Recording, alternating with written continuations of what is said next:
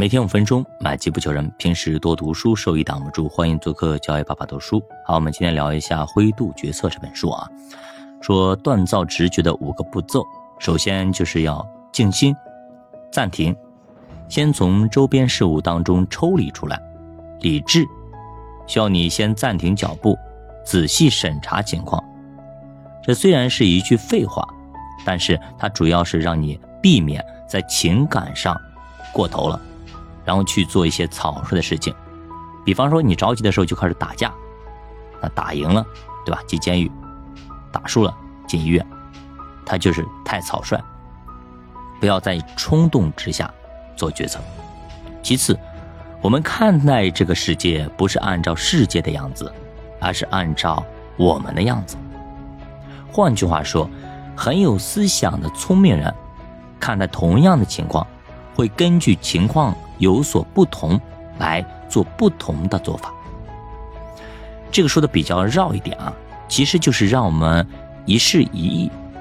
同样的情况，有可能他往左走，有可能往右走，就是因为当时环境不一样啊，天时地利人和不一样，要做出情境分析，而不能所有的都一概而论。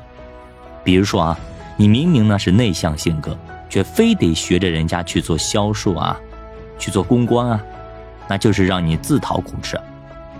你的孩子明明是一个很有创造力的人，你却非让他去回家考公务员，号称是端铁饭碗。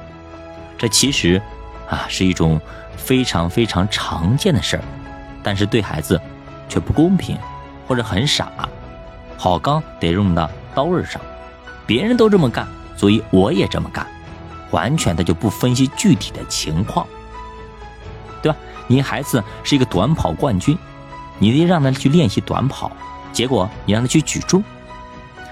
有时候呢，需要反向思维，在做出灰度决策的时候呢，并不一定会去找到那个最优的答案，有的时候仅仅是为了找到一个不会后悔的答案，哪个选项不会让我终身后悔？如果你抱着这样的心态去思考问题，那么很多事情其实就变得非常非常简单。比方说，你要不要创业？那么就看这个决策所带来的结果哪个不可以承受，是错失一个机会让你抱憾终身，还是赔得你倾家荡产、分文不剩，才会后悔当初。如果你觉得损失是接受不了的，那你就不要去创业；反之，觉得错失良机、庸庸碌碌过一辈子是接受不了的。那么钱没了，反而可以再赚，那你就去拼一把。因为同样一件事情，两个不同家庭出来的孩子，那他的一个反应也不一样。比方说啊，家里是做生意的这样的孩子，那出来之后，他大概率他会去试一试，闯一闯。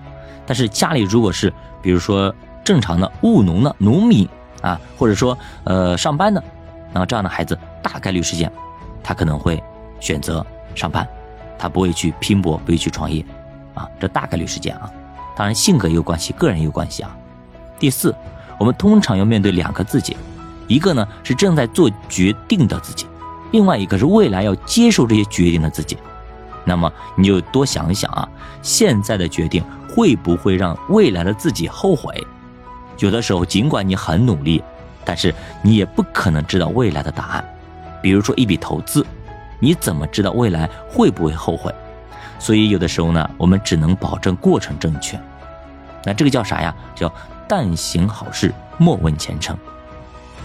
你先把方法做对，也就会问心无愧。比如说，你确实无法预测投资的未来，但是你至少该做做调研，前期工作做一做，对不对？你的风险承受能力多少？你的资金多久不用？这些前期的准备工作一定要做好。就像我们旅游的时候做好攻略一样，别到了地方发现，哎呦，这个地方怎么样？哎，关门了，怎么样？今天不营业，等等等等啊，都应该去认真的查一查，该做的测试也都尽量不要偷懒。当你穷尽了研究之后，其实过程也就逐渐正确了。